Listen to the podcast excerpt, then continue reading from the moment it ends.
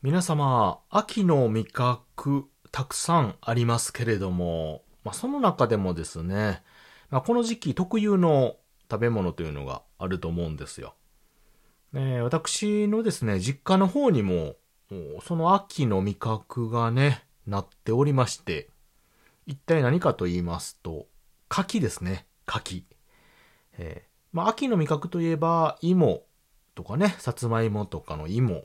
とか、あと栗というのもあるんですが、あ柿、こういった果物もね、えー、秋の味覚として有名でございますけれども、ちょっとこの柿ですね、えー、実家の方にちょっと戻った時に一悶着ありまして、えー、その話をしたいと思いますので、聞いていただければと思います。谷蔵ラジオ、始まります。This is the number one radio talk show from the funniest place in the world by the least funny guy. Tanizo Radio 皆様、改めまして、おはにちばんは、谷蔵でございます。皆様、柿はお好きでしょうか？あ私、関西人以前にですね、この発音でちょっと迷うんですけれども、柿。柿、柿。ええ私が言ってるのは、あの、海にいる、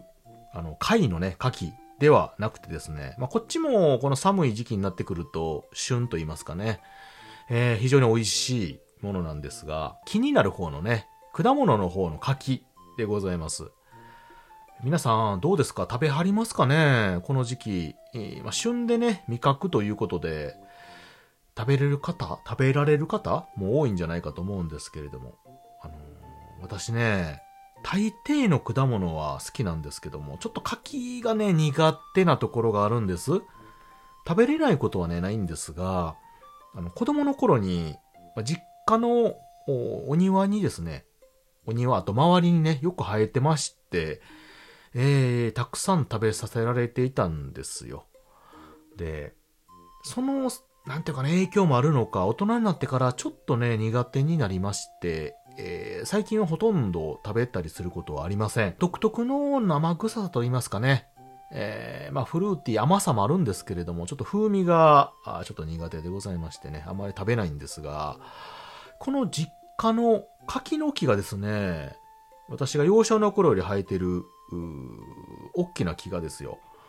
家のですね、この、なんていうのかな、入り口の付近に生えてるんですよね。で、この木が、あだいぶ成長しまして、もう何十年経つんですが、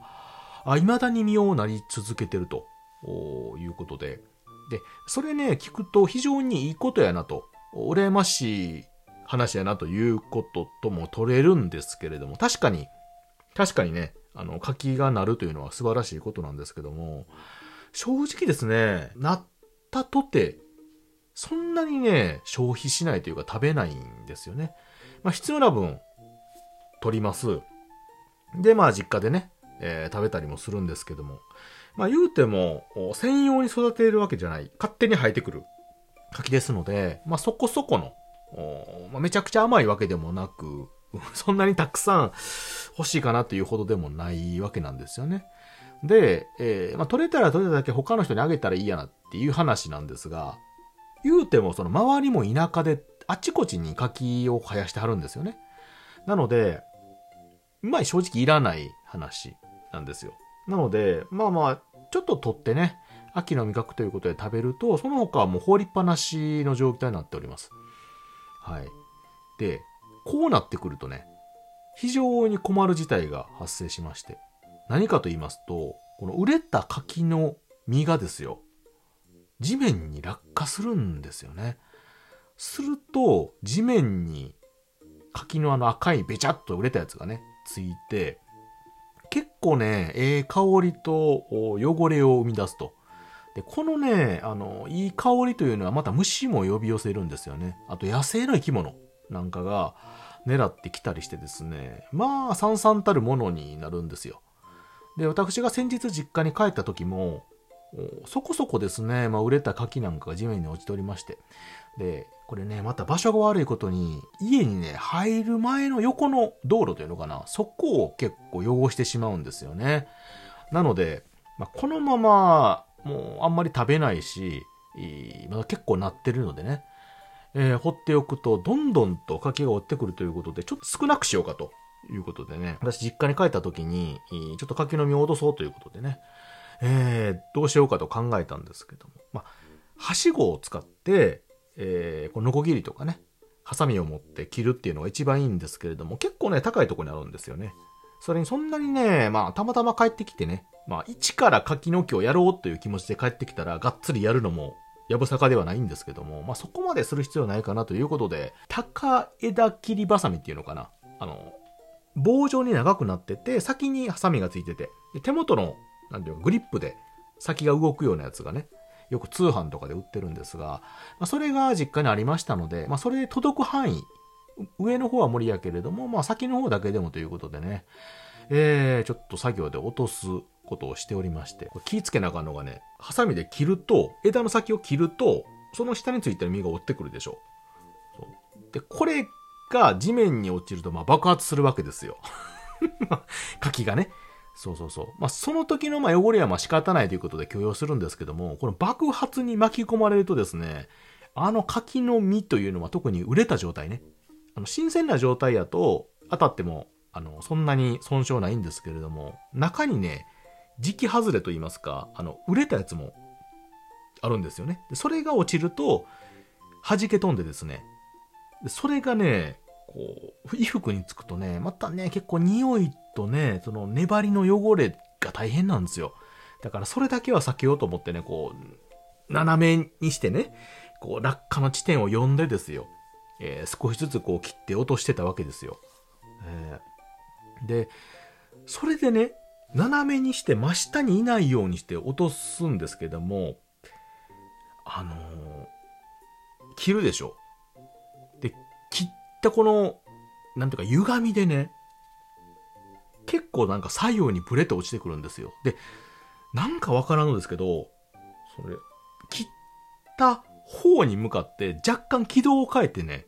やればやるほど追ってくるようになって、これ柿に意志があって狙ってるんちゃうかないうぐらいね、こっちに向かってきようんですよ。で、私もね、それ感じ取ってね、あのー切る、切った瞬間にこう、動いて、横に動いてこう、当たらんように当たらんようにしてたんですけど、ほんまにもうそろそろ終わろうかっていう時にね、最後こう切ったやつが、真下からしたらほんまに2メーターぐらいはこう、真下の直角地点から2メーターぐらいはね、離れてる感じで、飛びのくね、距離も入れてしてたんですけど、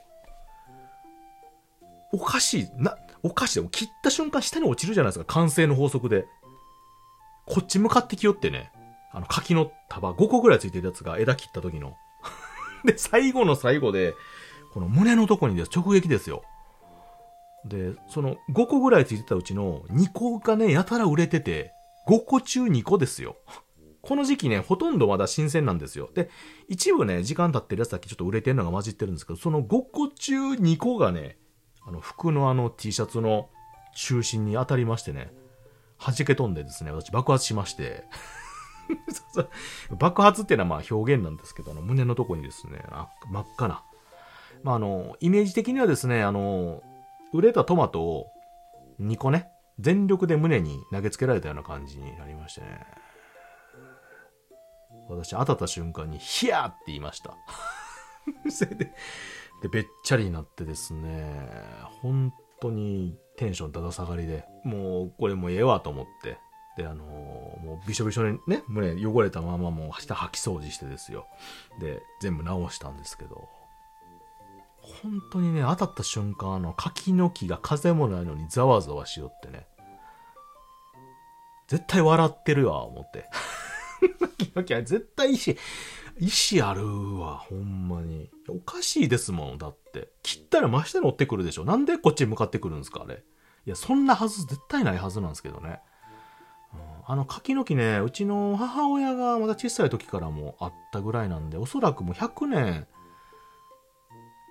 近くは超えてるんじゃないかなと思うんですよ。いや、どうなんですかね、でも。うちの祖母の時もあったよいう話もあったんでね。やっぱそんだけ長いこと樹齢もすると意志も持つんかもね。勝手にその柿落としよってと思って。でも木とか剪定しないと悪くなるって言いますでしょう。うん、なんですけども、本当にね、表面はボロボロなんですけどね、あの、先の方なんか若々しくなってまして。ね。むしろ、そう、ある程度落としてあげた方がね、まあ今後長くいけるんじゃないかとは思うんですけれども、もう何が不満だったのかもう、柿の攻撃を食らいまして、えーその後あの、一人で悲しくあの、水洗いしてましたけど、いや、もうひどい目になりましたね。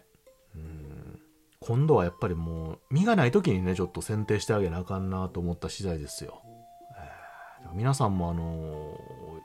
木とかね、剪定する際は、あの、よく木の意思をね、確認していただいてから、された方がいいんじゃないかなと思った次第でございますけれども。